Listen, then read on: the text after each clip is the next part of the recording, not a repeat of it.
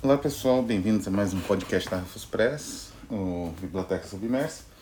E hoje nós vamos tratar de uma autora que conseguiu na sua obra evocar duas possibilidades interessantes de narrativa que estavam, digamos assim, uma estava né, ali no calor do seu momento de, de, de, digamos, apogeu, mas ela aborda de uma forma bem interessante porque ela recupera, uma, aí sim, ela recupera uma tradição um pouco menos uh, evidente, embora pulsante também de um ponto de vista estrutural, menos evidente de um ponto de vista temático, e ela recupera essa tradição. A autora que eu estou mencionando é Patricia Highsmith, né, uma grande escritora do romance, da narrativa contemporânea. Ela ficou mais conhecida por criações de narrativa policial, mas ela é uma escritora extremamente versátil, como a gente vai ver aqui. E chegou a ter seus livros que não são investigativos, são, são livros de crime, isso sim, mas não tem muita coisa de investigação. Como esses livros foram adaptados por grandes diretores de cinema, né? Alfred Hitchcock, é, René Clément, Wim Wenders. Isso quando existia cinema, né? Quando o cinema não era basicamente uma espécie de catarse com pessoas fantasiadas, né? De super-heróis. Mas hoje ela, por conta dessa mudança da, da função social do cinema, hoje tem esse aspecto catártico relacionado com pessoas fantasiadas super-herói, ela já não tem tanta adaptação assim. A última acho que faz uns 10 anos, né? É... Mas eu sempre tento assistir as adaptações, né? Algumas são bem ruins, mas é, mesmo as ruins, a história é muito boa, então é interessante uma abordagem diferente. Ela é mais conhecida pela Ripley, Ripley, né? Replayada, alguma coisa assim, que eu vou um dia tratar um outro vídeo, né? Que é a série de narrativas em torno de um escroque, de um canalha, né? Do mundo das artes chamado Ripley. Mas aqui eu vou falar de outra obra dela, na verdade de duas obras, que é o Catástrofes Nem Tanto Naturais, e o primeiro, que é uma coletânea de contos, e a primeira coletânea de contos dela chamada Onze, Eleven, né? Onze, em espanhol, Onze. O Catástrofes Nem Tanto Naturais, o título original, muito interessante, que não, infelizmente não foi preservado, é Tales of Natural and Unnatural Catastrophes. Pois bem, antes de falar desses livros, eu tenho que falar da, digamos assim, das recuperações, da, da, da estrutura que ela constrói narrativa, que, como eu disse, se baseia numa recuperação e numa apropriação de um material que em termos narrativos era bastante já bastante popular na época que ela escreveu esses livros, né, o Eleven dos anos 50 e o Tales of é, de 87, né, inclusive é bem recente, tradução é de 89, lançamento da Companhia das Letras. Ah, a Companhia das da época, né, não sei se foi relançado algum dia a, digamos assim, a te, de forma a, a temática e a estrutura de um modo geral, a Patricia Highsmith ela deve ou ela utilizou, né, ou ela se influenciou por um estilo muito peculiar, bastante utilizado pelos decadentistas, nem sempre com esse nome, né? Às vezes mudava, como a gente vai ver, que é o conto cruel. Conto cruel aparentemente uma invenção do Villiers de L'Isle-Adam, tem uma, uma coletânea que chama Contos Cruéis, mas não, na verdade era uma abordagem geral desenvolvida pelos, pelos é, decadentistas a partir de alguns pressupostos que eles achassem, acharam interessante dos naturalistas. Como eu disse, o nome às vezes variava, às vezes era assim, contos, né? como no caso, por exemplo, dos ingleses, Stanbock, né? O Leon Blois chamaria esse tipo de conto de histórias desagradáveis, na Histoire des mas e teria também em formato novela, como os contos, o, o Jardim dos Suplícios do Octave Mirbeau, que já tratamos aqui no canal. Mas do que, que seria basicamente um conto cruel? Um conto cruel, ele é, na verdade, uma inversão, né? Da narrativa fantástica tradicional. Enquanto a narrativa fantástica tradicional aborda tabus por uma perspectiva oblíqua, não é? Então você transforma certas obsessões como a necrofilia num monstro, como o vampiro. Você transforma, por exemplo, as questões relacionadas ao universo infantil, abuso, pedofilia e tudo mais, em temáticas de casa mal assombrada, né, por exemplo. Então a, existe essa conversão na narrativa fantástica para tentar lidar com o tabu, com isso do fantástico do século XIX, fantástico vitoriano, aquele fantástico clássico. Com o tempo, óbvio, as narrativas de pulp, de terror, eles vão abordar os tabus, em grande parte por influência dos decadentistas que abriram o caminho, meteram o pé na porta, né?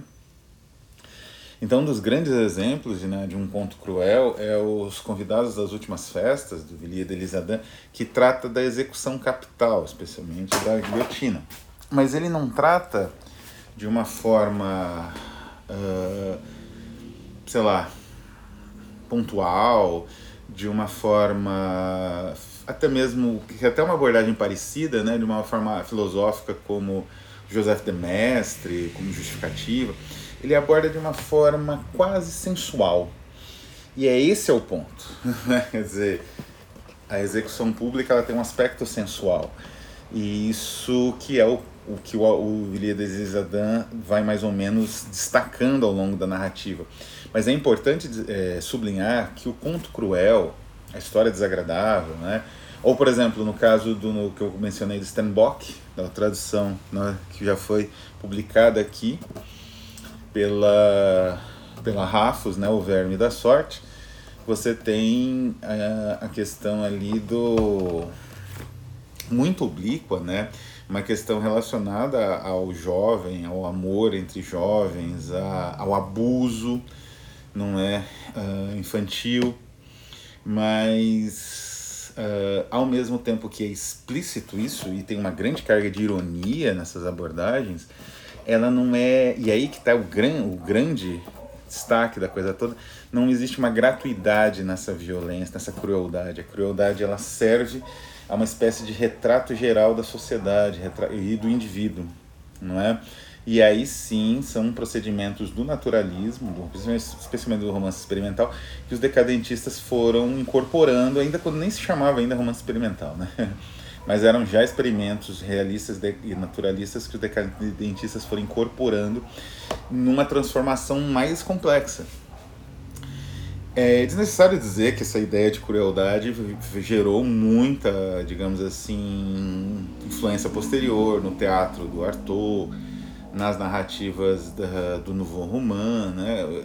Vou um dia falar do impacto gigantesco que o decadentismo teve na literatura ocidental do século XX e oriental, aliás, mas que é colocado em segundo plano, né? Em geral, nas análises, o decadentismo ele vigora como uma corrente esteticista de arte pela arte, esdrúxula e, e digamos assim, menor.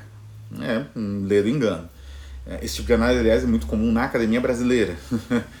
não é? Mas, enfim. A Patricia Highsmith, então, recupera essa tradição. Ela utiliza o esquema da ironia, o esquema da crueldade.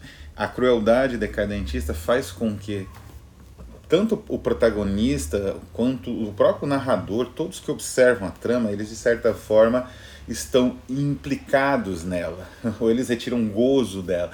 Então não existe uma, digamos assim, a possibilidade de um do narrador, da identificação com o narrador, né, do, do leitor ou do, do, dos personagens, se dá sem o reconhecimento de que esse personagem tem algum tipo de desvio de filia ou de crueldade pura e simples, né? E a Patricia Hayes faz exatamente isso. Não existe possibilidade de você perceber os personagens dessas narrativas dos dois essas duas coletâneas de conto sem ser através do crime, da destruição e da morte. A segunda tendência é uma muito interessante, como eu falei, era vigorava na época em que ela escreveu essas, essas duas coletâneas de conto, que é justamente a percepção do fim do mundo, fim da verdade da espécie humana em forma narrativa. A Monta Broxas, uma editora que eu falo direto aqui, do Dangueto, o Dangueto, na verdade, o editor ele costuma colocar no final, do, na, na quarta capa de alguns dos livros dessas séries, das séries mais recentes, um dístico em inglês que é o seguinte: Feels like end of times, isn't it? né? Que seria a tradução mais ou menos parece o fim dos tempos, não? E essa mais ou menos essa ironia com pandemia, agora com guerra, ela tem carrega um, um, aspectos interessantes, porque justamente a mudança da ideia do fim dos tempos que marcou uma percepção nova do apocalipse no século XIX, que é justamente o fim da espécie humana, da cultura humana. Isso começou já no início do século XIX com Mary Shelley e a coisa foi só crescendo ao longo do século XIX. Chegou a poesia, né, com Walt Whitman, e no fim do século XIX, com as narrativas especulativas, especialmente do Wells, mas até mesmo com Júlio Verne, né? Osni Ainé, uh, existe essa percepção constante da possibilidade da extinção humana e do que aconteceria com o planeta. A extinção humana também acelerou as reflexões em torno da extinção de todo o universo não é? Essas especulações que hoje giram em torno da entropia, do que vai acontecer quando a última estrela apagar, né? E é interessante que um filósofo, na verdade um militante político, né, de grande relevo nesse, nesse sentido, que é o, Louis, o Blanqui, o Augusto Blanqui, ele tem justamente propalado a ideia do eterno retorno em termos de o universo se recompor e, de certa forma, tudo voltar a ser não exatamente o que era, mas voltar a ser novamente. Né? Então, assim como o universo teria uma estrutura cíclica, o que é até, digamos assim, factível, mesmo na, na perspectiva atual da física, é, a própria história, né, por conta dessas repetições, que na, acho que para eles seriam menores, né, a, reconstrução, destruição e reconstrução do universo duraria um, uma quantidade infindável de tempo, né? Mas para ele acho que seria um pouco menor isso. Mas voltaria, de certa forma, as coisas voltariam, a prisão onde ele estava escrevendo esse livro voltaria a ser de novo, ele estaria escrevendo novamente. Então essas ideias muito ricas, de vários pontos de vista filosóficos, narrativos, até mesmo especulativos, até mesmo científicos, surgiram nesse período que é justamente é, no século XIX a transição da ideia bíblica e, e, religiosa de um fim dos tempos, né, um apocalipse como um julgamento, um reinício, né, de uma nova, de uma não história, porque as pessoas não, enfim, seriam imortais ou viveriam numa comunidade perpétua, para uma ideia de extinção humana e talvez extinção do próprio universo. Então a Patricia Highsmith, especialmente no Catástrofes, mas em alguns contos do Eleven, porque isso vai se tornar uma preocupação constante dela, ela recupera essas ideias, né? No Catástrofes Nem Tanto Naturais, todos os contos giram em torno, como o nome diz, de catástrofes, mas essas catástrofes elas vão num crescendo. E isso é interessante a estrutura, porque os primeiros contos, eles são relacionados a aspectos pontuais da catástrofe. Então, o cemitério misterioso das pessoas que morreram de contaminadas né, por câncer, de, de, digamos assim, de uma origem radioativa. E Mob Dick 2, ou a baleia míssil, que seria uma. Ela já tinha, eu acho que ela já tinha trabalhado ou trabalharia com esse aspecto com, no livro das crueldades para os que gostam de animais, né, o Beastly, Beast Books, Beast Book, em que ela trabalha essa vingança da natureza no ser humano. E nesse, aqui a gente já tem um conto que é uma obra-prima, né? O Moby Dick 2 é uma baleia que ela é caçada pelos usual suspects, né? Japão, Noruega, Rússia, né? Que caçam baleia para vender a carne.